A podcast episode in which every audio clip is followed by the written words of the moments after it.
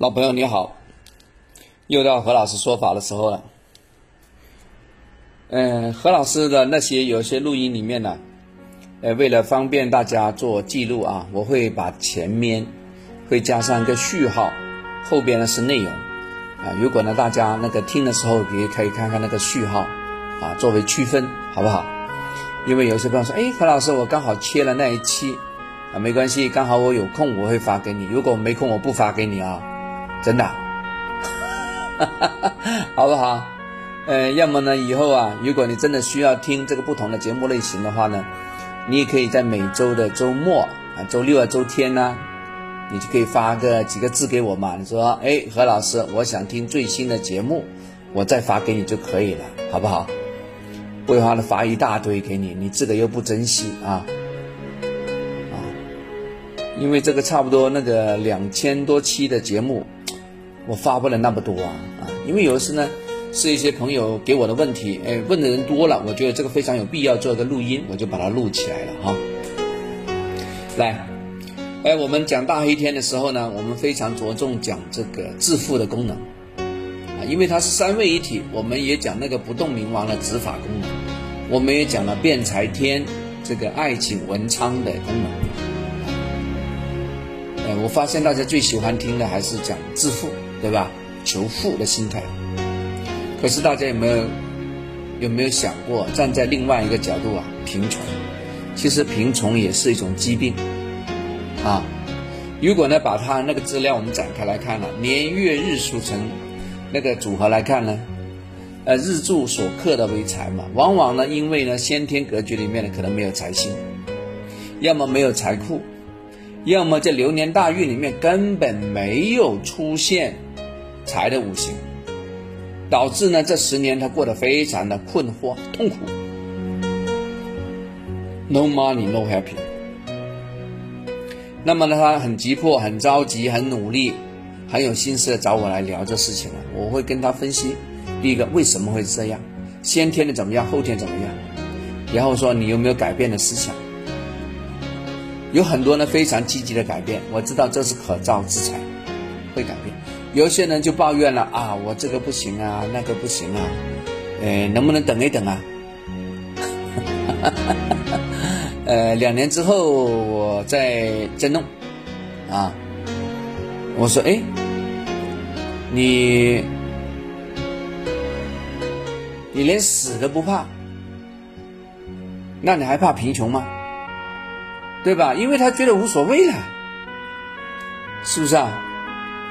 啊，还有啊，三十五六了，他想法呢就像那个小青年一样，啊，还呢蹭那个网红打卡去，你都没有肩负一个大人所做的事情，再过几年你的父母都老了，啊，你有钱吗？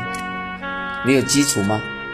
哪天自个生病了之后，你搞得定吗？啊？你多少工资才搞得定啊？住院的话，住两个月的话，你看看上有老下有小的，我看你怎么熬啊？我跟他说了一些办法，比如说，我说这个行业行业啊，在整个国家的整个大的面来说，不论是供给，对吧？还是这边的这个接纳，我说你这个都有点小状况。还这个整个行业呢，本来是暴利的，现在已经在尾声了，内卷了，你还搞啥？你不换不等死吗？他不爱听啊，当然他知道我讲的有道理。为什么？他们行业里面也有不同的声音在讲同样的事情嘛，对不对？那几乎就是我讲这个。为什么我知道啊？我碰的人多了嘛，我不需要懂，关键是我认识的人懂就可以了嘛。他说：“是是，你讲的非常有道理。”但是我觉得暂时不能动，啊，不能动就死路一条，不能动就继续是维维持这点收入咯，而你后边的生活，你的条件的老化，对吧？你生活也有折旧啊，你的生命的质量都会折的，你的收入不会像以前那么夸张的涨了，往下掉哦，温水煮青蛙呀，那也就是说往下去就是贫穷喽。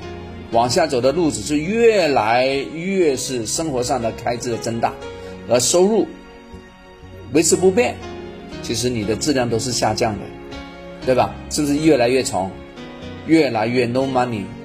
对呀，这就变成一种病了，愚蠢病。好了，我还发现个这样一个特点，往往呢不愿意改变，或者说害怕改变的，他往往带出来的小孩啊也不愿意改变，不愿意冲，是吧？因为呢，父母这个状态里面，在小孩的八字里面呢，表达出来是什么？就是是小孩如何看财啊？其实是看爸爸是什么？爸爸是偏财，所以看爸爸的情形，也知道这小孩的状态了。啊，真的，所以说地主家生出来小孩以后也是地主啊，这个真的有点有点道理了呢，是吧？啊，也就是说，如果父母不努力，那么小孩以后呢为生活所迫，接受贫穷，这个也会变成事实。这个贫穷啊，也是一种啊遗传病，真的啊，大家一定要把这个链条打掉啊！如果你很安逸的话呢，你要尝试做一些改变的事情。为什么？不是做给啊，不是做给社会看，其实做给你自己看。最重要的是，对你家小孩会产生个非常大的影响，对不对？为什么？DNA 嘛，遗传嘛，小孩也知道哦，老大是拼过来的，我以后也要拼啊，这样他才有改变的欲望啊，才能成功啊，才能把这个贫穷的这个链条打掉啊。是吧？所以你看，你责任大不？啊，好好干活，好好努力，从现在开始做起，为自己的将来做布局啊！好好布局，好不好？不管事实上、状态上、家居环境上，好好做布局啊！好了，讲完了，嗯，我们下次聊，拜拜。